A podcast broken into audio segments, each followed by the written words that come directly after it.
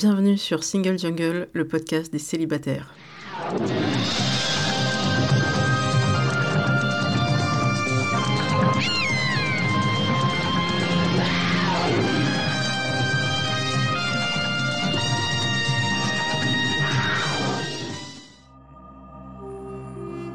Je suis Louisa Amara et j'ai créé Single Jungle, un podcast dédié aux célibataires. Nous sommes plus de 100 millions dans le monde. En France, l'INSEE estime qu'il y a 41,3% de célibataires, au sens juridique. En effet, les personnes divorcées, dépaxées, séparées, veuves ne sont pas comptées. Nous sommes donc très nombreux et surtout nombreuses. Pourtant, on nous répète que la norme, c'est le couple. Eh bien, ça n'est plus vrai. Dans ce podcast, je reçois des autrices, des auteurs, des expertes du sujet, mais aussi et surtout des célibataires qui nous racontent leur parcours. Ce podcast, c'est le vôtre. Bienvenue Bonjour, bienvenue sur Single Jungle pour un nouvel épisode. J'ai la joie de rencontrer enfin David. Bonjour David. Bonjour Louisa. Euh, nous allons parler de qui tu es, ton parcours. Et pour commencer, on va se situer. Donc je commence. Euh, je suis une femme de 41 ans. Je suis racisée, euh, maghrébine, algérienne, d'origine par mes deux parents, kabyle précisément par mon père, donc 100% couscous. Je suis grosse, euh, je fais 88 kg pour 1m60. Je pense qu'on est sur un niveau de détail suffisant. Euh, donc je te laisse la parole, David. Est-ce que tu peux te situer Donc je m'appelle David, j'ai 45 ans, je suis un homme noir, donc racisé. je suis gros, je suis gay. Ah oui, moi je suis cisgenre. Alors moi je suis cisgenre aussi, mais je suis hétéro. Et donc, on va parler des rencontres que tu as pu faire, parce qu'on est là, pour parler de célibat, mais aussi mhm. des relations que tu as pu connaître, et peut-être ta relation actuelle, et la grossophobie, le racisme, le fétichisme, de nombreux sujets euh, et des questions qui m'ont aussi été envoyées. Donc, euh, je poserai des questions alors que je ne suis pas concernée, donc je le préciserai à chaque fois de qui viennent les questions. Euh, et la première, moi, je t'ai connue parce que je t'ai vu dans une vidéo de Paint qui parlait justement de la grossophobie dans le milieu gay. Quel retentissement tu as eu après cette vidéo? Est-ce que tout le monde t'en a parlé? Beaucoup. on en a beaucoup parlé. On m'a arrêté dans la rue en me disant mais c'était toi dans la pub, euh, dans la pub, tu vois déjà. Donc j'ai dit non, c'est pas une pub. C'est une vidéo. mais euh, non, c'est des trucs euh, positifs. Alors en vrai, des trucs positifs. Sur les réseaux, des trucs un peu moins. C'est-à-dire, tu as eu des remarques Ben oui, des remarques, ben oui, mais si tu veux pas qu'on t'embête, il faut arrêter d'être gros. Ah oui, non, d'accord. Ok, donc ce niveau-là. oui, ce niveau plein de propositions de mariage. Ah oui, d'accord, ça allait jusque-là. Ah oui, oui, oui. oui. ok, et euh, finalement c'était quelque chose de positif, tu as pu parler de ce bah, sujet qui De positif parce que ça a permis de libérer un truc, puisque les gens n'en parlaient pas dans le milieu LGBT en tout cas, pour les personnes hétéros qui étaient surprises, j'ai remarqué souvent de dire mais ah bon mais je pensais que les homos en fait ils étaient hyper ouverts sur tout, euh, il n'y avait pas de discrimination sur aucun sujet. Et en fait, non, ben non, euh, les hétéros, les homos sont tous pareils. oui, il peut y avoir des gens pas très très ouverts euh, des deux côtés. Euh, et d'ailleurs, je sais que je vais souvent vers la politique, mais on sait qu'il y a certaines personnes, personnalités politiques qui sont d'extrême droite et qui sont homosexuelles, donc c'est tout à fait compatible.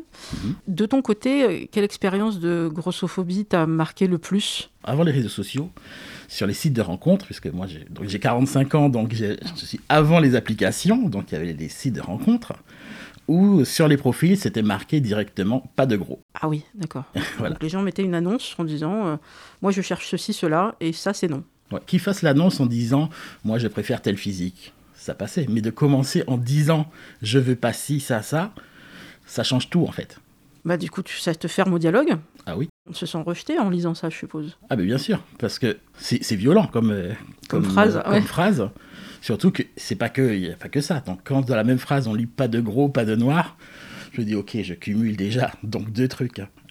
Et est-ce que tu as remarqué peut-être plus de précision sur euh, je cherche plutôt au contraire quelqu'un euh, de noir, justement, parce que c'est un sujet qui avait été évoqué notamment dans Kif Taras euh, mhm. avec un intervenant qui disait qu'il était très étonné de ce fétichisme-là, mhm. que lui voulait faire des rencontres de tout type, mais que les, certaines personnes venaient vers lui uniquement parce qu'il était noir. Oui. Ça, c'est quelque chose que tu as rencontré Sur les profils, soit il y a ceux qui mettaient préférence black, beurre, asiate. D'accord. Chaque fois, il y a une terminologie, les Ebony Queens, les Rice Queens, les... etc. Ah oui, c'est très Déjà, précis. Rice Queens pour parler des Asiatiques, tu vois, c'est... Voilà. Sinon, il y a ceux qui disaient dès le départ, alors il y a ceux qui, qui me contactaient en me disant directement euh, J'aime beaucoup ta peau noire, j'ai toujours kiffé les noirs ». Voilà, comme si je suis représentant de tous les noirs, comme si tous les noirs sont interchangeables, enfin... Mais ça, c'est quelque chose qui est... hum, Ça t'agressait? Tu t'es habitué ou... au début surpris parce que je m'attendais pas du tout à ça en fait. Surtout que moi j'y vais pas, en... j'y allais pas en tant que noir. Donc euh, qu'on me parle d'abord de ça, j'étais un peu surpris. Et après j'ai fini par m'habituer, ce qui est horrible aussi. Est-ce que tu as vu une évolution, vu que tu as pu avoir une expérience depuis quelques années déjà? Est-ce que ça s'est amélioré? Bon maintenant je suis plus sur les sur les sites de rencontres, mais de ce que me disent euh, certains autres mecs qui eux y sont, c'est toujours pareil, même pire. Ah Donc ça, c'est pas un bon point. Non, pas Du du tout. tout. Et tu as rencontré quelqu'un finalement oui. Ou même plusieurs personnes Alors j'ai eu plusieurs euh, dates, des, des dates, des plans, des amoureux. Certains avec qui ça s'est bien passé parce que le fait que je sois gros ou noir n'était pas un sujet. Euh, D'autres parce que je découvrais après que le fait que je sois gros était le centre d'intérêt. Le fait que je sois noir était le centre d'intérêt. Donc finalement ça Ça marchait pas pas. continuer. Mais comment tu, tu le découvrais après en fait? C'est-à-dire que lors de la rencontre, tu- il y avait des remarques, il y avait une attitude. euh, Pour euh, ceux qui étaient les plus fins, on va dire, je ne m'en rendais pas compte tout de suite, c'est euh, par exemple après une nuit ensemble où, ah ben tiens, Martiniquais, j'avais jamais fait. Donc euh, il y a quoi Un fichier Excel où on check un petit peu? Ah, quasiment.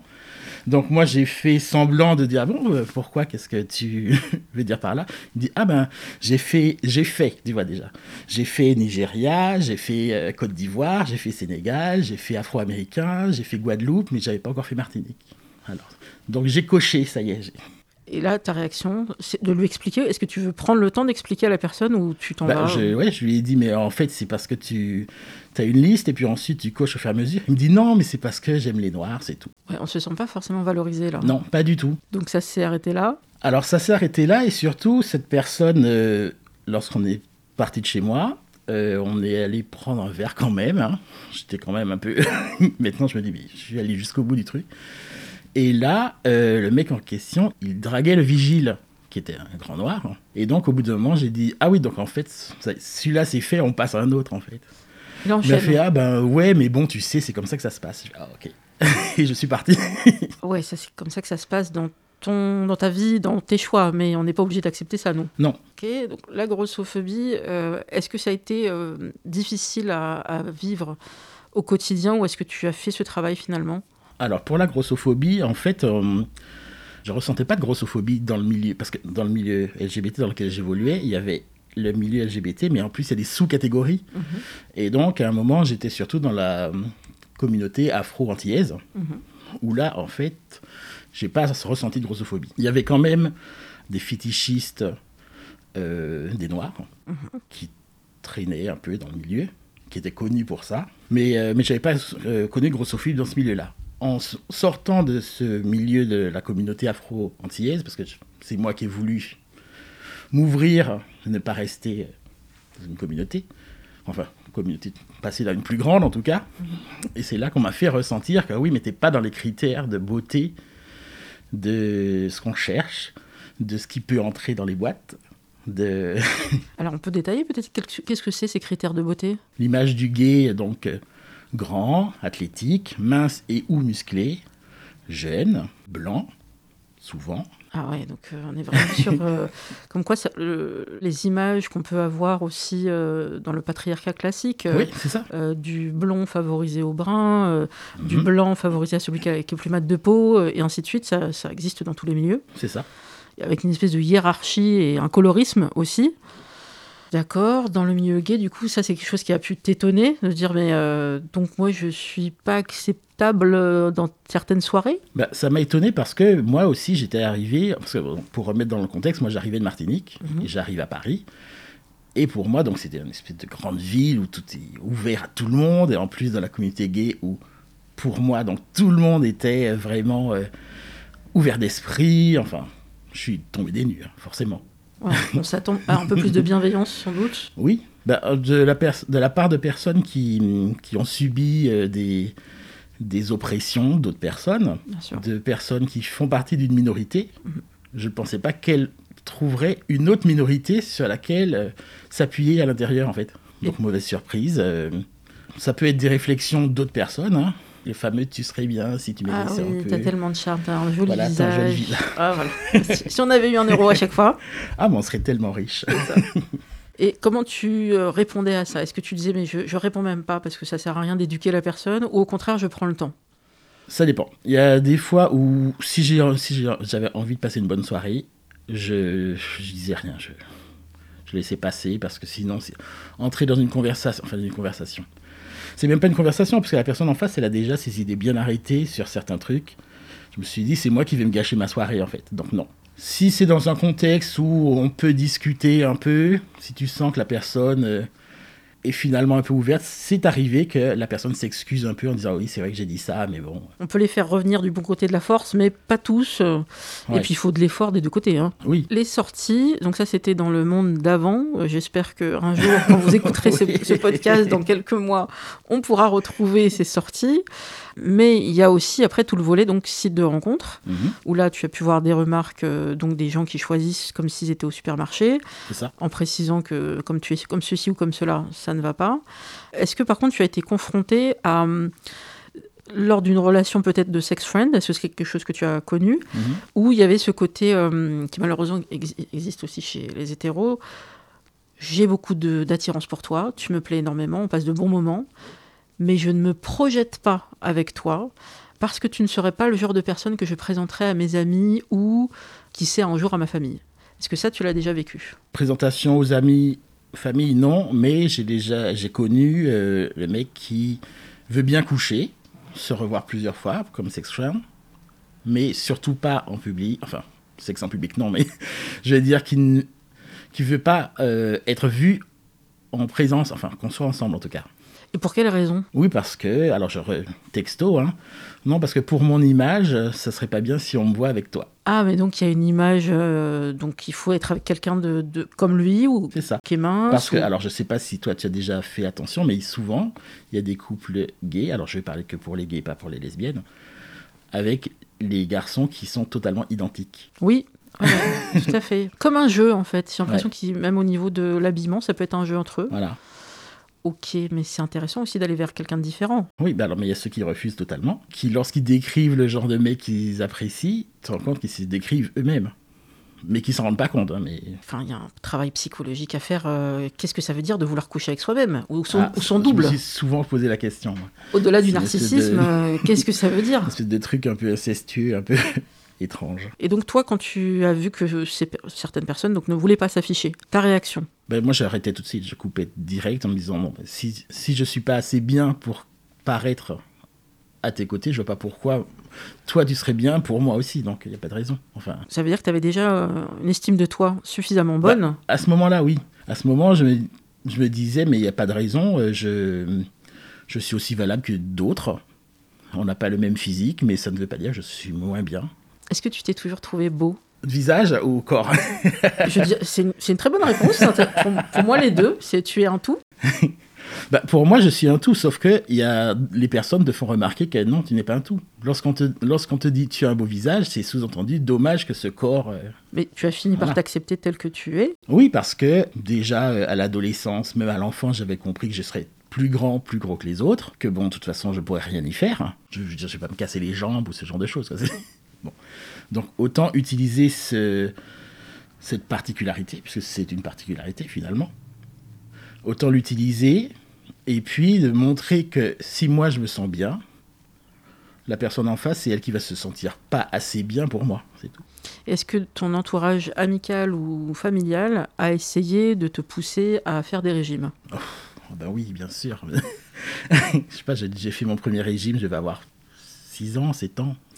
C'est le régime qui suit la visite médicale scolaire. Oui, avec la fameuse courbe. Voilà. Ah, mais il est au-dessus de la courbe. Oui, Et, et, donc le lendemain, rendez-vous chez le nutritionniste.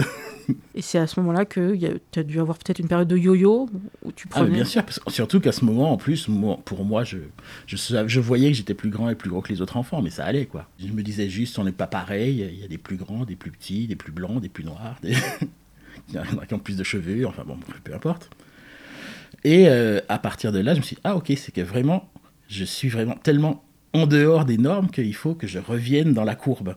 Parce que cette, cette histoire de courbe, ça m'avait marqué. Est-ce que tu penses qu'ils ont transmis euh, bah, dans ta famille ou tes proches peut-être des complexes qu'ils avaient déjà pour eux-mêmes? Euh, bah, Alors en fait, du, du, côté paternel, il y a beaucoup de personnes qui sont grosses. grosses. Okay. Et euh, du côté de ma mère, non, mais euh, ma mère a toujours été très. Euh, elle avait toujours un peu peur, en fait, de ça. Et je pense qu'elle ne voulait pas que ses enfants soient gros, parce que, comme elle savait que sa belle-mère, sa belle-sœur étaient grosses, elle s'est dit non, il ne faut pas que mes enfants soient gros. Et donc, j'ai toujours connu ma mère au régime, par exemple. Mais j'ai toujours vu manger des choses en disant non, je ne devrais pas. C'est fou, quand même. S'empêcher de manger certaines choses. voilà nous dire fais attention, ne mange pas ça. Enfin, donc c'est un peu bizarre parce que d'un côté ma mère comme ça et de l'autre mon père qui, euh, euh, dans sa famille, tout passe par la nourriture, etc. C'est-à-dire que les grands événements, les petits événements, bon, pour fêter quelque chose, on fait un repas, on mange. Tu es triste, mange. oui, la, la nourriture c'est l'amour, quoi. Oui, voilà. Mon père parle pas beaucoup. Mais pour dire par exemple qu'il est content que tu sois là, il va faire un repas pantagruélique. Voilà, pour euh, exprimer que et quel était ton, ton, parcours ensuite, donc quand tu es arrivé à Paris? Tu voulais faire quoi dans la vie, par exemple? Ben, En fait, je suis venu à Paris pour, professionnellement, en fait. J'ai passé un concours administratif quand j'étais aux Antilles, enfin Martinique, et on m'a affecté à Paris. Donc je suis arrivé à Paris. Mais je voulais partir. Je voulais partir de Martinique ouais. parce que en tant que gay en Martinique, c'était compliqué. Et euh, je me disais qu'il fallait que j'aille dans une grande ville. Et forcément, la plus grande ville, c'est Paris. Paris. Là, tu as découvert la vie parisienne, les voilà. sorties, euh, la vie sociale, culturelle, euh, et aussi donc euh, les choses ben, pas toujours positives de Paris. Hein. Non, et justement auxquelles je m'attendais pas parce que j'étais tellement focalisé sur les trucs positifs que j'avais oublié qu'il y avait cette partie, que je pouvais rencontrer le racisme, évidemment, puisqu'en Martinique, le racisme, quand tu es entouré de personnes noires, ouais. que tu es noir, le racisme, tu sais que ça existe quelque part. Mais dans la rue aussi tu, tu as pu avoir des, re des, regards ou des remarques? Alors dans la rue, non, mais quand j'ai commencé à chercher un appart, ça a été compliqué. Donc je suis martiniquais, mais j'ai pas d'accent, par exemple. Donc au téléphone, tout allait bien. Et puis à l'heure du rendez-vous sur le pas de la porte et que le propriétaire euh, me voit, là... Là, ça posait problème pour lui? Oui. Il y avait toujours une autre excuse, en fait. Soit l'appartement venait d'être loué, c'est dommage soit euh, ah mais non mais ah mais j'ai oublié de vous rappeler mais en fait non c'est plus possible ou alors ceux qui le disaient carrément non ça sera pas possible parce que non mais vous, vous savez en plus nous alors ça c'était la pire quand même. C'est euh, un couple et la dame m'a dit moi en plus euh, on vient juste de tout refaire les peintures alors j'ai dit bah, oui. Oui parce que bon, bon les gens comme vous vous salissez tout ah ouais d'accord. Ah oui donc là oui manifestement du racisme. Donc là en fait même si j'avais besoin d'un appart, je m'étais dit que jamais je donnerais mon argent à cette femme. Et tu as fini par trouver un appartement J'ai trouvé un appart. Alors j'ai trouvé un appart donc sur HLM que j'ai eu par mon boulot. Mais justement, le truc, c'est que je l'ai eu par mon boulot, mais au bout de six ans, parce que la dame qui s'occupait de mon dossier, donc chaque année, j'allais pour remettre mon dossier à jour, etc. Enfin bon. Et un jour, j'arrive et cette dame, elle n'est pas là, c'est un monsieur qui a sa place. Donc je donne mes nouvelles fiches de paie, etc. pour que mon dossier soit à jour. Et il me dit, mais vous, vous partez? Je dis, bah oui. Parce que ça fait six ans que je viens chaque année et que voilà. Quoi. Il me dit, bah non, mais on va chercher les appâts. Je dis, bah. ah, parce qu'il y en a Ben oui, parce que lui, il a pris la suite de sa collègue. Et euh, dans le bureau, il a trouvé une pile de dossiers dans un coin avec toutes les personnes racisées. Les dossiers étaient dans un coin et elle ne les traitait pas. Et j'ai eu un appart donc dans la journée. Ça s'est bien fini, mais après six ans d'attente. Et combien d'autres euh, personnes sont en attente, peut-être pour des raisons similaires? En plus, je me souviens que le, lorsqu'il a pris, il a posé les dossiers sur la table. Donc sur les dossiers, il y avait les photos en fait des gens. Et donc quand il a étalé, je pense qu'en même temps que moi, il a compris. Donc lui était blanc et il s'est senti extrêmement gêné. C'est là que c'est exactement ce type d'exemple dont on a besoin parce que les gens se rendent pas forcément compte que qu'est-ce que c'est que le racisme au niveau pratique mmh. et au niveau vraiment systémique. Bah c'est ça, ça va être dans la recherche d'un appartement, dans mmh. la recherche d'un job, oui. ce qui explique pourquoi certaines personnes ne mettent pas de photos sur un CV. Mmh. Mais il va y avoir aussi des précisions sur le nom, sur l'adresse.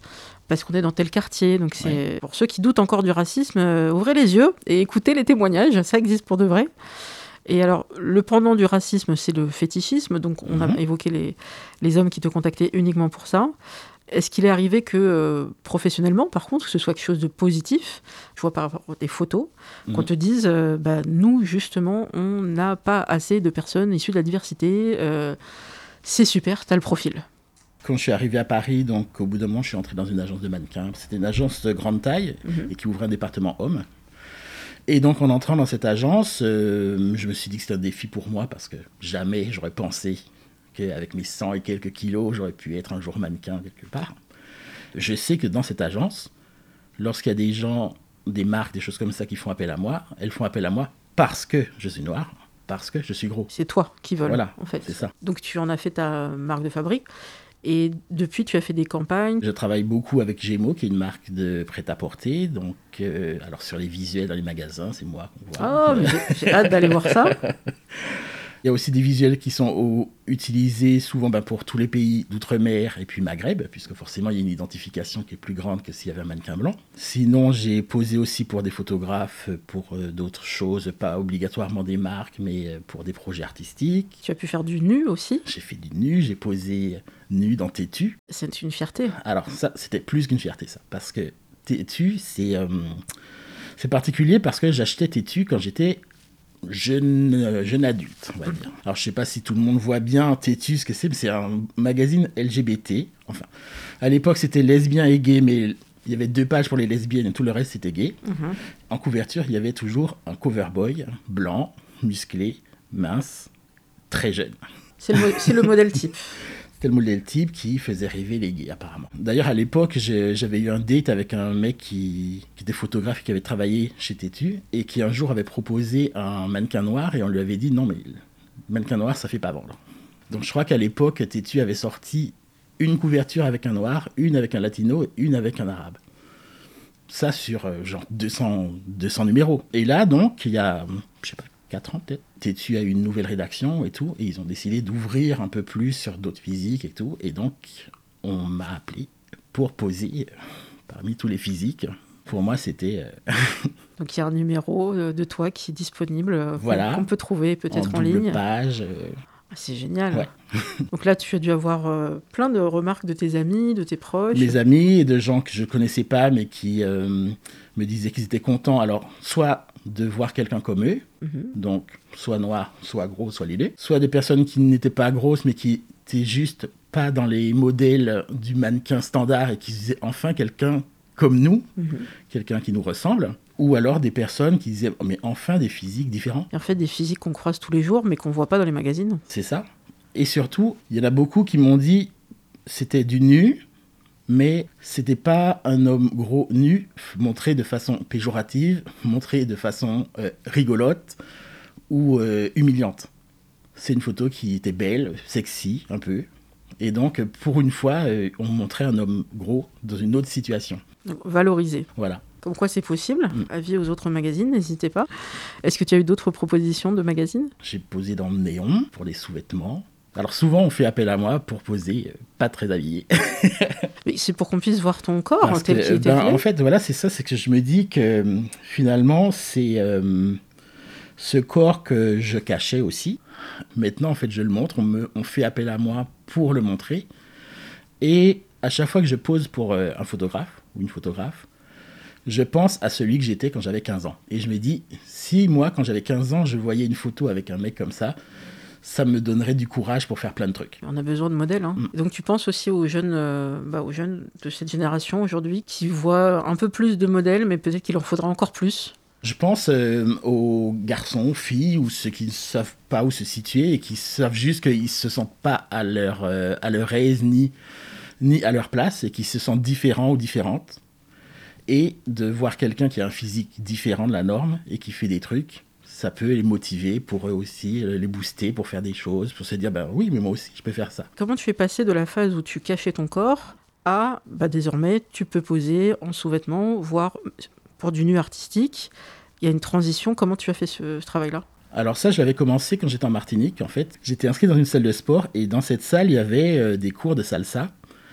Et je regardais à chaque fois en me disant, mais ils ont l'air de s'amuser, de faire plein de trucs et tout, mais j'osais pas parce que je me suis dit, bon, je serais le gros, euh, un peu pâteau et tout, qui sait pas. Et euh, tous les jours, je les regardais et un jour, la prof, elle m'a fait signe, viens. Je me suis dit, bon, c'est... Soit j'y vais et puis voilà, je saute le pas, ou alors sinon, j'irai jamais. Et j'y suis allé. Je me suis mis au fond. hein. J'ai commencé le premier cours. Je me suis senti mal à l'aise, gauche et tout, mais personne n'a rien dit, personne ne m'a remarqué en fait, alors que moi je me suis dit mais ils vont tous me regarder, enfin. Et en fait non. Et donc là, le premier jour, le deuxième, et puis au bout d'un moment, ben, j'ai trouvé ma place.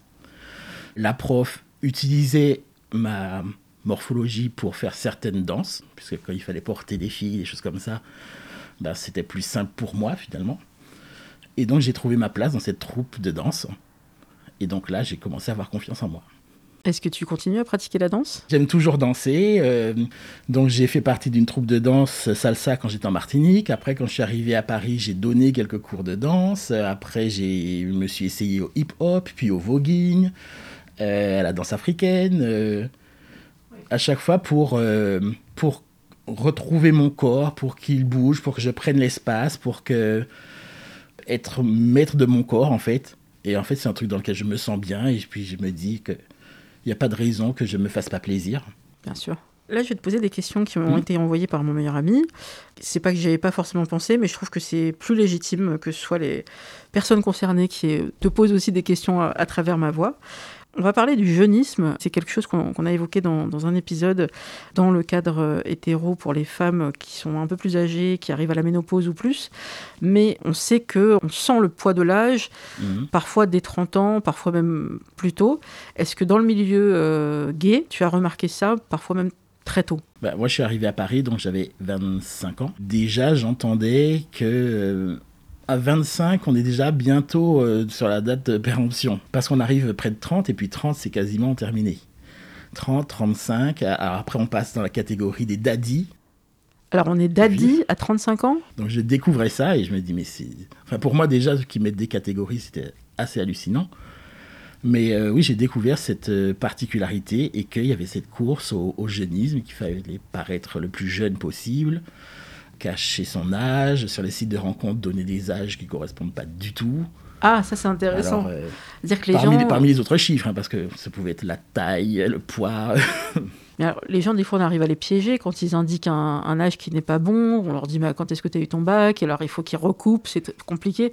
Il y a peut-être que moi qui pose des questions aussi, aussi intrusives.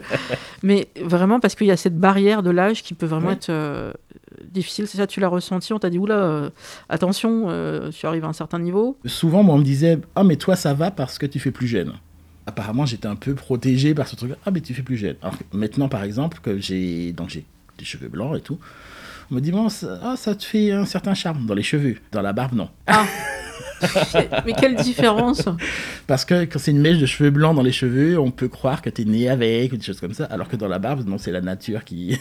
Autre question, il y a des hommes hétéros, parce qu'on va parler de plutôt ça, on verra après pour les, les femmes hétéros qui font la même chose, des hommes hétéros qui ont des relations avec d'autres hommes, mais qui refusent l'appellation homosexuelle ou même l'appellation bisexuelle.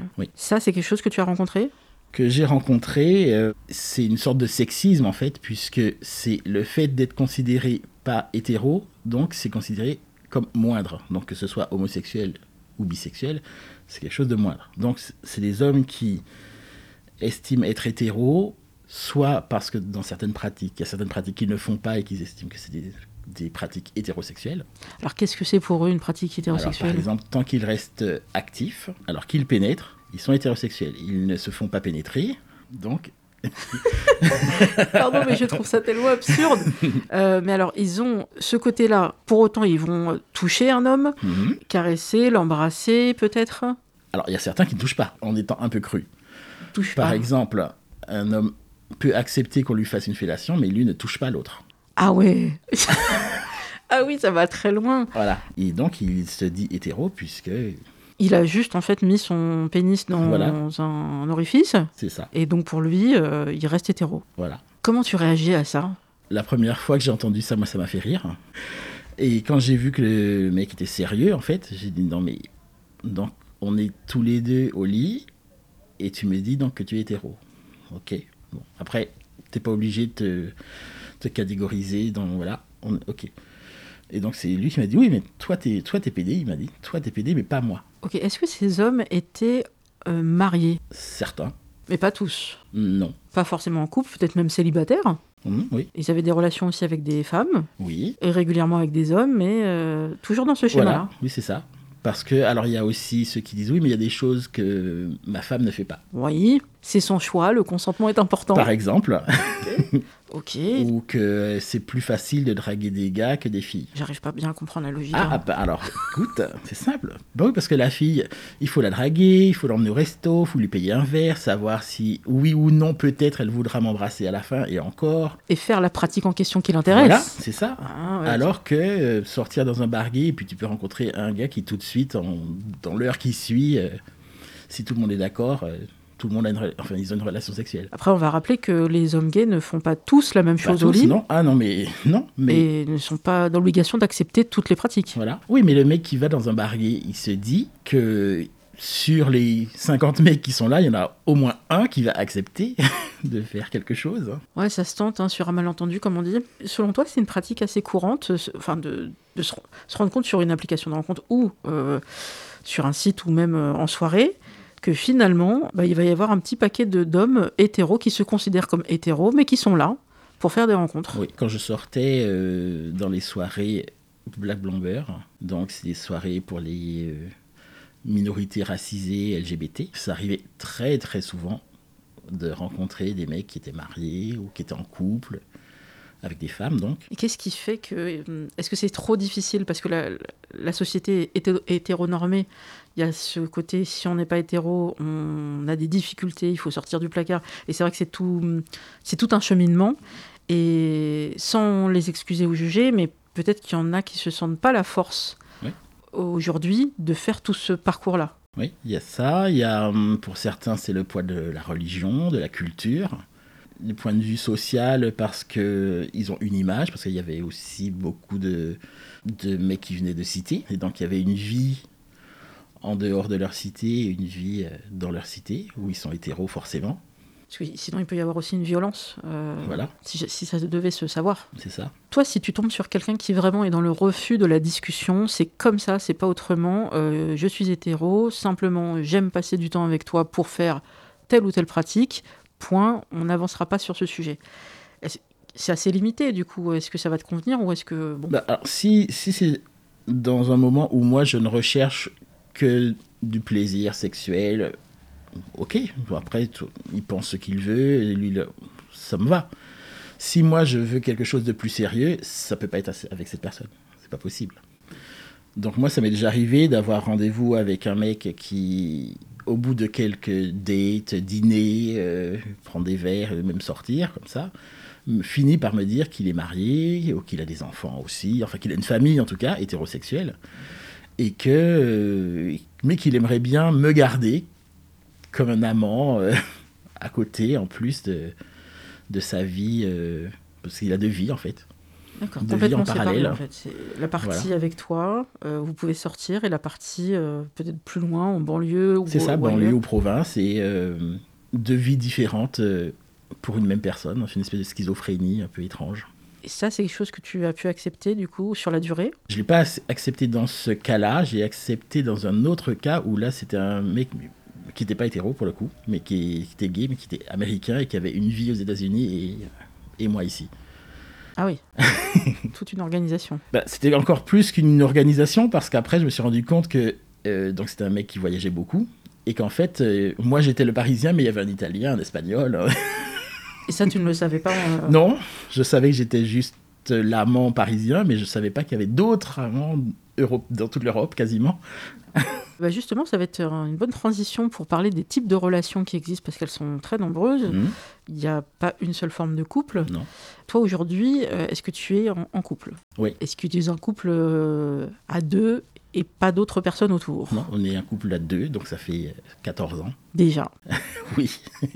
Et est-ce que tu as déjà euh, réfléchi, euh, peut-être avec lui, Mhm. à tous ces sujets qu'on voit un peu depuis plusieurs années émerger, comme euh, le polyamour, les relations libres euh, Qu'est-ce que tu en penses? Bah, on en a déjà parlé parce que évidemment on, on le voit autour de nous. On- dans le milieu gay aussi, on sait qu'il y a des couples qui sont libres. Donc après, donc libres, il y a ceux qui se parlent entre eux, ceux qui n'en parlent pas mais qui savent. ceux qui- Donc il y a toutes sortes de possibilités. Donc euh, nous, assez rapidement, on en a parlé parce qu'on a vu qu'autour de nous, euh, dans les couples gays qu'on connaissait, euh, certains avaient vivaient leur couple de façon différente. Donc nous, en fait, on est resté assez euh, hétéro-classique. C'est-à-dire que vous êtes fidèle est fidèle, exclusif. et que ça vous convient? Oui. On a déjà discuté de est-ce que ça pourrait arriver qu'on ait un crush sur quelqu'un. Mais c'est c'est compliqué. Enfin, on s'est dit en tout cas que ça pourrait être compliqué. Des trucs à trois, par exemple. Ouais, Il faudrait que l'autre plaise aux deux, oui. qu'on lui plaise. Ouais. Comme mon copain et moi, on n'a pas le même physique. Donc euh, Quelqu'un qui serait très ouvert à différents physiques. voilà. voilà, on en a discuté, mais euh, c'est pas arrivé en tout cas. Mais tu es sollicité. Oui. Quand même, je pense que. Oui, lui aussi, je pense, mais il s'en rend pas trop compte. Parce que ça nous est déjà arrivé quand on marche dans la rue et qu'il y a des regards vers lui, des choses comme ça, et que lui Il voit rien. pas- il voit rien. Moi, après, comme je suis plus euh, visible, on va dire, puisque, au moins sur les réseaux, donc euh, j'ai plus de sollicitations à qui il faut répondre euh, c'est gentil, mais non merci. euh, voilà. Après, on peut être flatté euh, et pourquoi pas tenter, mais sans forcément aller plus loin. Après, c'est toujours flatteur hein, de, de savoir qu'on plaît à quelqu'un, euh, alors euh, homme ou femme d'ailleurs. T'as des propositions de femmes aussi? J'ai toujours eu des propositions de, de femmes, euh, même cer- certaines qui savaient que j'étais en couple gay, euh, ou que, ou que j'étais pas en couple mais que j'étais gay. Enfin, je sais pas trop si c'est le truc de je vais essayer de me faire un gay, tu vois. Toi, t'as jamais eu d'attirance particulière pour les femmes? J'ai eu une copine au lycée, non même pas au lycée, au collège, mais c'était pour faire un peu. Alors, c'était pas pour faire tout, comme tout le monde, c'était. Je m'étais dit que peut-être que si je couche avec une fille, je vais devenir hétéro. Et non, ça n'a pas marché. On a couché, mais ça n'a pas marché. Donc ça aussi, c'est la fameuse euh, hétéronormativité dont on parlait. Oui, c'est ça. Si on avait plus de modèles euh, dès l'enfance ou l'adolescence, qu'on voyait tout type de sexualité, entre exactement ça. on se dirait pas, bah tiens, suis-je normal ou pas, puisque ça existe et que c'est parfaitement accepté. C'est ça. D'où l'importance de la représentation et du fait que tu sois là et que tu fasses des photos et qu'on puisse euh, y accéder sur les réseaux sociaux. Est-ce que toi, il y a des sujets qui sont tes, tes combats, à part la grossophobie et le, et le racisme? Alors, c'est la visibilité de tous les physiques, mais pas seulement. Alors là, on me voit. Quand je mets une photo, je parle en tant que personne noire et grosse. Mhm. Mais ça peut être aussi pour des personnes qui ont un handicap, pour des. Alors, sur mon compte Insta, je- j'essaie de. Je mets en avant les gros, mais j'essaie d'ouvrir aussi sur toutes les autres masculinités. C'est les mecs efféminés, les mecs euh, qui sont trop fins, les mecs. Alors, bientôt, je vais préparer un truc sur les mecs chauves, par exemple. Ouais. Parce qu'il y a un problème avec les mecs et la relation entre les mecs et leurs cheveux, dont on parle pas beaucoup, mais Vrai sujet. voilà. Tous les mecs qui se sentent pas comme euh, les images qu'on nous envoie euh, dans les clips, dans les films, dans les pubs, de ces mecs où il faut, de ces mecs qui sont performants toujours, euh, qui n'ont pas de sentiments, qui ont, enfin, ils ont toujours la gagne, ils sont, ils aiment les voitures, ils ont des trucs comme ça, c'est caricatural, mais en même temps, quand on regarde des pubs, c'est ça. C'est euh, des parfums avec des boîtiers noirs, euh, avec des qui vont permettre de conquérir plein de femmes, des choses comme ça. Bon, maintenant ça commence à bouger. On voit des. J'ai vu une pub pour euh, une marque de rasoir où on voit un jeune homme qui est en train de se préparer pour un date pour une personne qui s'appelle Camille et à la fin on découvre que la Camille en question c'est un garçon. Voilà. Ouais, ça, c'est une belle avancée. Donc, hein. ben oui, oui. On n'aurait pas vu ça il y a quelques années, donc c'est bien. Ça, Bravo à la marque, je crois que c'est Gillette, on, on ça, revérifiera. oui. Ouais. Et en plus, ce sont des jeunes hommes, donc euh, vraiment, les ados peuvent se représenter. Bah, tiens, Exactement. ça pourrait être mes copains de classe. et qui sont pas dans la caricature. Alors, souvent, pour une plus grande identification, hein, on dit la télé et tout, on choisit des caricatures. Avec des hommes très efféminés et tout, qui ont leur place aussi. hein. Alors, il y a des gays qui disent Oui, mais ils sont pas représentatifs. Ben oui, mais moi, quand je vois un mec qui ne me ressemble pas, je ne le prends pas comme représentatif de ce que je suis. Mhm. Je sais pas, c'est comme si on montrait. euh, on montre les, les couples qui sont toujours dans les soirées libertines euh, au Cap d'Agde, et puis on dit tous les hétéros sont comme ça. Ben non, c'est une partie des hétéros. Voilà. Ben là, c'est pareil en fait. Autre question, euh, je ne voulais pas l'oublier, elle est très importante et ça fait un lien avec les jeunes. Toi et moi, on est à peu près de la même génération à quelques années près et on a connu euh, dans les années 90 euh, des fortes campagnes de prévention par rapport au MST, en particulier par rapport au sida. Mhm. Moi, j'ai été marquée par ça et c'est très positif. Mhm. Donc pour moi, un rapport sexuel se faisait avec euh, protection, Mhm. parce que je connaissais ce danger et qu'on Oui. me l'a expliqué très tôt. Mhm. Les jeunes, aujourd'hui, il y a plusieurs études qui le confirment. Déjà, ils ont beaucoup moins de cours d'éducation sexuelle qu'on a pu en avoir. Oui. Il y a un cours obligatoire d'une heure. Évidemment, ben, malheureusement, tous les établissements ne le font pas forcément. Je pense notamment aux établissements privés. On sent que les jeunes ne sont plus bien conscients que le sida existe toujours. Mhm. Contrairement aux fake news qu'on peut voir, il n'y a pas date de vaccin. Il y a des avancées, mais il n'y a pas de vaccin. Mhm. Comment tu ressens cette évolution dans le milieu gay? C'est hum, assez étrange parce que, donc moi je suis né en 75, en arrivant dans le- la communauté gay, enfin dans le milieu gay, donc pour moi c'était obligatoirement le préservatif. C'était normal, enfin moi je, je- je veux dire, je j'avais jamais eu de relation sans préservatif parce que tellement j'avais intégré en fait. Et euh, d'être dans le milieu LGBT comme ça, je côtoyais aussi des gens qui étaient qui ont connu les années 80 et qui donc ont connu les années sans préservatif et après les années sida, qui ont perdu beaucoup d'amis, etc., d'amants, et euh, qui ont eu du mal parfois à intégrer le préservatif dans leur sexualité, qui ont milité beaucoup. Alors après le résultat, c'est donc ma génération qui a intégré le truc, et c'est normal. Et maintenant, il y a une autre génération qui, elle, estime que non, mais c'est un truc qui était avant et Ouais. que ça existe plus. Oui, c'est une maladie, mais en fait, on n'en meurt pas. Et puis, si jamais je l'attrape, eh ben, je vais prendre des médocs et puis ça ira. Sans euh, comprendre la gravité. De... C'est pas juste un- une petite maladie euh, comme ça, en fait. Bien sûr, on peut en mourir, ça devient une maladie chronique, Bien sûr. qui est d'ailleurs un- une cause de comorbidité euh, du Covid. Donc, euh, c'est très hum, compliqué d'expliquer à des jeunes que une MST, il y a plusieurs types de MST, mais Mhm. le sida existe toujours. Donc, on- peut-être qu'on manque de campagne. C'est ce que j'allais dire. Est-ce Ouais. que, est-ce que en fait, le, la journée mondiale contre le sida, c'est devenu tellement une institution que, ah oui, on sait que c'est ce jour-là, et puis, mais entre cette date et l'année d'après, est-ce qu'il n'y a rien? Parce qu'on sait qu'il y a des choses qui sont faites la semaine avant, Ouais. on voit des visuels euh, dans, dans le métro, Euh, est-ce qu'on les a intégrés, mais c'est devenu finalement, ça passe comme ça? Est-ce qu'il y a moins de- d'investissement des gens qui, alors, soit ceux qui l'ont vécu et qui, bon, malheureusement, certains ont- sont décédés, d'autres sont fatigués de, Expliquer de- encore et encore, de, de voir euh, qu'il y a une sorte d'ingratitude, en fait, finalement. Des jeunes qui font comme s'ils n'ont pas existé, qui estiment, oui, mais c'est des vieux qui radotent, euh, parce, que ça, parce que comme j'ai des, des amis qui sont plus âgés que moi, beaucoup, Mhm. plus âgés, et qui euh, parfois se retrouvent pas du tout dans les discours des jeunes qui leur disent, oui, mais tu... Non, mais ça, c'est de ton temps, euh, c'était avant, nous, on est plus... C'est plus ça maintenant. euh, Et puis nous, et puis nous, on est là pour s'amuser, et puis il faut vivre. C'est fou. Jusqu'à ce qu'il y ait un test où. euh, Parce que j'ose espérer que certains euh, ont quand même pris le réflexe de se tester, ou au moment où il y a des symptômes, ou au moment où il y, a des... il y a un doute. Alors après, c'est est-ce que tout le monde le fait? Est-ce que tout le monde euh, a le réflexe? Est-ce qu'ils ont trop peur de le faire? Après, il y a eu quand même plein d'avancées. Euh, Je vois, là, avant, on attendait beaucoup pour avoir un, un test. Ça pouvait être euh, très angoissant. Mhm. Maintenant, il y a des autotests euh, en pharmacie. Il y a plein de possibilités. On peut aussi simplement faire une téléconsultation et demander à avoir euh, les bilans sanguins pour tout. Et, et voilà, on va en... Parmi tout. Voilà, on va Faire un bilan, tout. Et puis on a tous les détails pour tous les MST. Enfin, ça peut se faire, donc euh, c'est peut-être encore un message que je- qu'on peut faire passer ensemble. Mhm. Protégez-vous et pensez à faire des tests régulièrement. Bah, c'est votre santé quand même, donc ce serait dommage. Et parlez-en à vos proches aussi. C'est pas un sujet tabou. J'ose espérer qu'on peut parler de ça dans, par- au moins dans le cercle amical.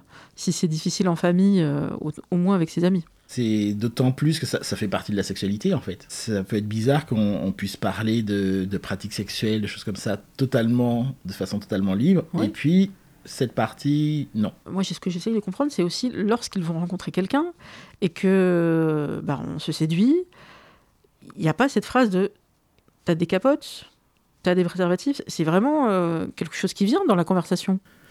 Je- J'avoue que sur ce sujet-là, je connais pas de jeunes personnes qui pourraient me dire je sais pas du tout. On fera un appel, un appel à témoignage pour voir, euh, sans jugement, hein, vraiment comment, euh, à quel moment on se dit, bah, bon, bah, on n'en a pas, ou non, en fait, on s'en fout, ou euh, la fameuse phrase, on en parlait dans l'épisode 3, euh, avec le Kitambala euh, agité, qui est une super activiste sur le sujet, bah non, moi je suis safe. Ce, ce vocabulaire de je suis safe, ou alors les gens qui demandent est-ce que tu es clean? Ça veut dire qu'on serait sale, sinon C'est-à-dire qu'une personne, euh, une personne euh, qui, qui serait séropositive serait sale C'est fou. C'est pas écrit sur ton front. On ne peut pas dire bah moi je le suis. Bah non, Mhm. bah euh, explique-moi quelle est ta pratique, euh, de quand date ton dernier test. On, on peut évoquer ces sujets. Mhm. Après c'est vrai que c'est toujours un peu médical, mais j'estime qu'avec le Covid qui nous a un peu tous euh, Oui, bouleversés, on en vient à poser ces questions-là aussi. bien sûr. Dire est-ce que tu as fait un test PCR récemment Est-ce que tu as des proches fragiles ou toi-même est-ce que tu l'es Euh, Parce que moi-même j'ai rencontré quelqu'un il n'y a pas longtemps. On essaye peut-être d'être un peu plus euh, à l'écoute de ça parce que c'est malheureusement très dangereux, euh, que ça peut toucher tout le monde. euh, Le Mhm. Covid, on l'a vu. J'ai envie de dire, si on pose la question pour le Covid, eh ben ok, on se fait un petit point médical entre nous. Bah, surtout si après, ça permet d'être en- d'avoir l'esprit totalement léger pour faire toutes sortes de choses. Parce que la vie ne s'est pas arrêtée. Avec le Covid, on peut continuer à rencontrer, même si c'est plus compliqué. Tu as des témoignages, euh, parfois des gens qui viennent te dire euh, Tiens, euh, moi j'aimerais bien faire des rencontres, c'est compliqué. Euh, oui, euh, alors chez le barbier, il y a deux semaines, il y a un mec qui racontait que donc il est célibataire, hétéro, et que c'était compliqué pour lui de rencontrer des femmes parce qu'avant il sortait beaucoup et tout, et que maintenant en fait il discute avec des femmes sur euh, Tinder, si j'ai bien suivi. Ouais. c'est pas moi qu'on parlait, mais j'avais une oreille qui traînait. Il, il pouvait juste faire des goûters, des balades dans les parcs, des choses en fait qu'il ne faisait jamais. Bah oui. Donc avant, c'était on prend un verre, on, voilà, on va danser. hein. Alors que là, finalement, il se retrouve à discuter plus, à entendre et à écouter vraiment. Alors là, c'est le truc positif pour lui, c'est que il discutait avec une femme et il écoutait vraiment parce que d'habitude, il discute dans une boîte, il y a le bruit, il y a la musique et tout.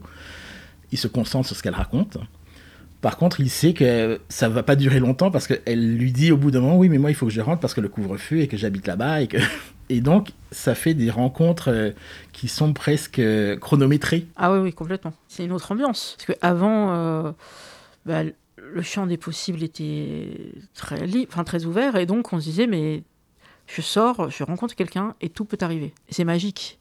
Là, c'est chronométré, faut s'organiser, c'est Oui. calculé. C'est moins romantique, c'est moins sexy. On l'a répété dans d'autres épisodes, mais ne vous mettez pas la pression, ni la rate au courbouillon pour faire des rencontres si dans ce cadre-là, ça ne vous convient pas. On peut prendre le temps. La masturbation fonctionne très bien pour ceux et celles qui le souhaitent. Oui. Après, il y a d'autres méthodes aussi pour patienter. Et puis, après, on aura de meilleurs jours. On peut l'espérer.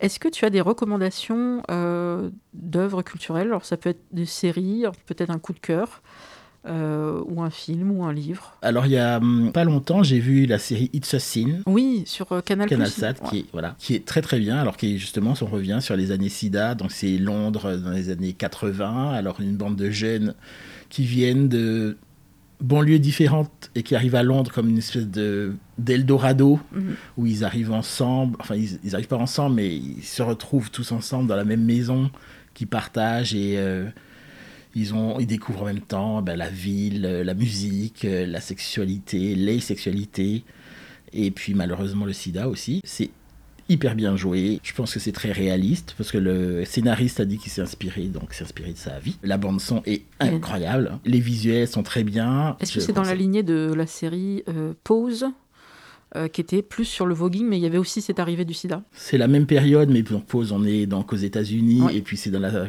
dans la communauté euh, afro et latino. Absolument.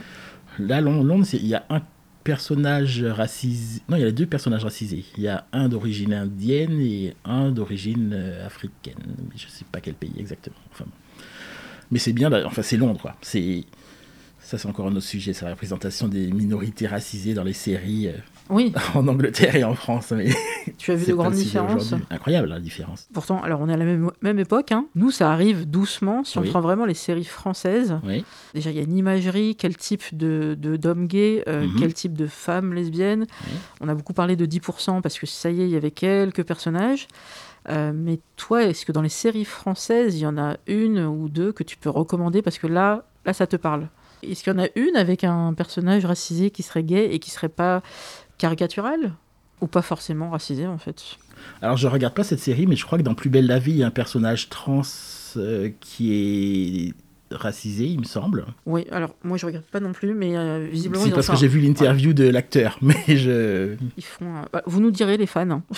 mais je ne connais pas. Mais sinon, en France, oui, en France, on, on a. En fait, il y a tellement de schémas sur les personnes racisées. Des fois, ça m'arrive de regarder une série en me disant bon, alors à quel moment il y aura un personnage racisé et surtout quel rôle il aura? Parce que on a tous vu les séries policières françaises avec un flic, mais qui est l'adjoint de l'adjoint, qui Ouais, voilà. Mais c'est jamais lui le, le commissaire en chef, par exemple. Je crois que sur France 2, ça commence à venir. Il y a au moins un où c'est un. Un Ah oui, il y avait une série qui s'appelait Un flic. Et le personnage principal, c'était un noir. Et il y en avait un autre après qui s'appelait Shérif. Et après, il y a eu une autre série où c'était un flic handicapé. Mais alors des personnages de gays, euh, je dirais aussi bien écrits Mm. et passionnants, auxquels on s'attache et, et vraiment qui ont eu des prix. Enfin, je Mm. vois les, les- les séries euh, américaines ou anglaises qui, euh, bah, tout le monde en parle. Ça donne un, un nouveau souffle pour l'instant en France et je suis sûre qu'il y a des scénaristes qui écrivent tout ça, Mhm. mais il faut passer le cap de la production.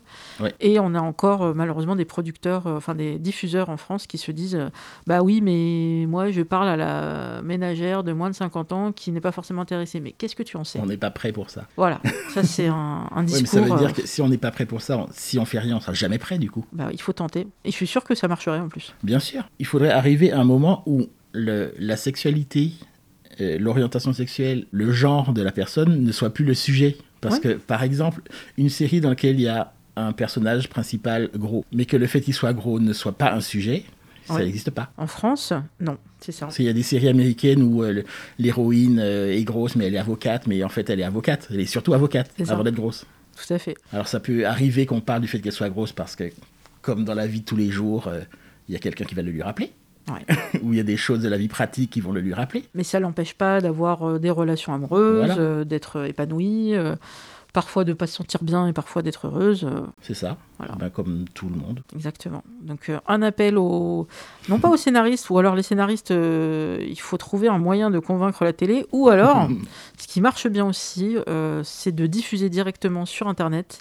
Il y a beaucoup de web-séries Mhm. qui, parce que ça cartonne finalement avec le bouche à oreille, finissent par bah, convaincre un diffuseur qui va être plutôt peut-être euh, Canal+, ou OCS, euh, qui va être ouvert à ces sujets-là. Alors sur OCS, il y a, hum, ah, il y a, si, il y a une série qui s'appelait Les Grands, qui a eu trois saisons, trois ou quatre saisons, qui est passée un petit peu inaperçue comme ça et qui suivait un groupe d'adolescents. Donc on les suit de leur adolescence jusqu'à ce qu'ils arrivent à la fac. Et on suit leurs histoires euh, sentimentales, euh, personnelles avec leurs parents et tout. Dans ce groupe, il y a un personnage racisé, d'origine maghrébine, je crois, et euh, qui découvre qu'il est gay. Et en fait, on montre comment c'est amené doucement, comment lui il le vit bien ou pas bien, enfin en fonction. enfin, une réaction tout à fait normale en fait d'un ado face à ses parents, face à ses potes, comment il va le dire à ses potes, si- s'il est vraiment sûr de lui, s'il rencontre un garçon, comment ça va se passer, enfin. Et, mais c'est pas traité comme un truc euh, à part en fait. C'est traité sur le même plan que une fille qui voit un mec qu'elle trouve bien dans la rue et qu'elle sait pas trop comment l'aborder, et ben c'est pareil. C'est sur le même niveau en fait. Donc on note les grands sur OCS, peut-être encore disponible. Tu nous as parlé de tes projets, donc ce projet avec euh, le sujet de la calvitie, qui est particulièrement important euh, dans le milieu gay, mais pas seulement, je suppose. Non, je pense que c'est pour euh, tous les hommes, en fait, je pense. à un moment, ils savent, ils se disent, bon, il y a un moment peut-être où j'aurai plus de cheveux. Oui, je crois que c'est deux tiers des hommes euh, qui, à terme, le, le seront sans doute. Quoi. Alors certains, c'est quand, en fin de vie, Mhm. quand ils ont 70 ans ou après. Et il y en a, ben, c'est la nature qui décide. Parfois, à 20 ans, ils n'ont plus de cheveux, etc. Ouais. Et donc, sur Instagram, parfois, je fais des lives dans lesquels j'invite deux, trois personnes pour discuter d'un sujet. Et donc là, je, ça sera sur les cheveux parce qu'il y a un, un auteur dont j'ai oublié le nom qui a écrit un livre qui s'appelle L'Antichute Oui. et qui parle de, de sa perte de cheveux et donc de sa greffe de cheveux aussi. Et de comment ça s'est passé pour lui. Savoir qu'à arrivé à un certain âge, euh, on est moins considéré si on perd ses cheveux lorsqu'on est un homme, euh, ou alors on se sent moins considéré parce que euh, ça- enfin, dans la société, ça passe si on est Bruce Willis ou Vin Diesel. Oui, donc il faut compenser On- voilà, on par euh, compense le muscle. voilà, par le muscle, par une attitude virile et tout, mais si on n'est pas viril, si on est euh, chétif, euh, si on est gros et qu'on n'a pas de cheveux, est-ce que ça fait une tare entre guillemets en plus dans ce live? Alors je, je vais inviter donc des personnes qui perdent leurs cheveux, euh, certains qui ont tout perdu et qui s'ils le vivent bien ou pas. À l'inverse, un mec qui a décidé de garder ses cheveux très longs, du coup, pour voir comment c'est vu par les autres. Ça, c'est un sujet que tu avais envie de, de creuser. Oui, ça, euh, enfin j'ai plein de sujets. euh, sur euh, le prochain que je vais faire juste avant, c'est la semaine prochaine, ça sera sur les hommes qui se maquillent. Ça va de ceux qui mettent juste un peu de fond de teint pour se donner euh, un visage, un- une couleur un peu, un peu peu peps, voilà, jusqu'à euh, ceux qui se maquillent vraiment, vraiment euh, avec tous les artifices euh, qu'on propose d'habitude aux femmes et qu'ils ont décidé d'en Comme mettre. euh, Bilal Hassani, par exemple. Voilà, et de dégenrer les choses ou de garder par exemple leur barbe mais de mettre du maquillage, enfin des choses comme ça. Oui, parce qu'il n'y a pas de raison, en fait. Euh, on peut très bien jouer euh, avec ça. Euh, on va se rappeler que David Bowie et, et plein d'autres artistes ont Mhm. utilisé le maquillage. euh, et ça posait aucun problème à Oui. l'époque. Il n'y avait pas du tout de sujet sur leur virilité ou, ou au contraire, ils jouaient un peu des deux. Euh, Il y a Cure aussi. Enfin, il y en a plein hein, qui ont Oui. joué sur le maquillage. Après, dans d'autres cultures euh, aussi, on soulignait les yeux euh, avec Oui, il y a des cultures euh, où les hommes se maquillent. Euh, oui. voilà, donc, euh, Dans les sociétés asiatiques où il y a beaucoup d'hommes qui se maquillent. euh, Merci beaucoup David Bah, je t'en prie, merci à toi. avec nous. Euh, C'était passionnant. On t'invitera peut-être pour d'autres sujets si tu es d'accord. très bien. Merci à tous d'avoir écouté cet épisode. Vous pouvez retrouver David bien sûr sur euh, les réseaux sociaux. Est-ce que tu peux indiquer ton compte Instagram? Alors, c'est David Van Catapena. Alors, je vais les plaire parce que c'est un long nom. Alors, David, V-E-N-K-A-T-A-P-E-N. Ça c'est sur Instagram. Sur Instagram, voilà. Et donc, euh, je mets en avant donc les, les mecs gros, forts, corpulents, plus size. Alors, évidemment, on n'a pas, on n'a pas discuté, mais il y a encore ce mot, euh, ceux qui sont à l'aise avec le mot gros ou pas. Et donc, euh, dans mes stories, chaque jour, j'essaie de mettre une rubrique Big Boys Can Dance, donc dans laquelle vous verrez un homme gros qui danse, plus ou moins bien, souvent très bien. Et aussi un Big Boys are Hot, donc c'est des garçons gros qui sont très à l'aise avec leur corps et qui euh, posent en maillot de bain ou moins, mais qui sont sexy et qui prouvent que on peut être sexy sans être euh, mince, euh, musclé. J'ai rien contre les mecs musclés ou les mecs minces, hein, mais que on peut être sexy sans être dans un schéma bien particulier. Bien, merci de faire tout ce travail de représentation et de relais. Quant à moi, donc comme d'habitude, vous pouvez retrouver le podcast Single Jungle euh, sur toutes les applications de podcast et de balado diffusion et sur euh, les réseaux sociaux. Donc sur Instagram, c'est Single Jungle Podcast tout attaché et sur Twitter, single-du-8 le underscore jungle. Merci et à très bientôt. Au revoir.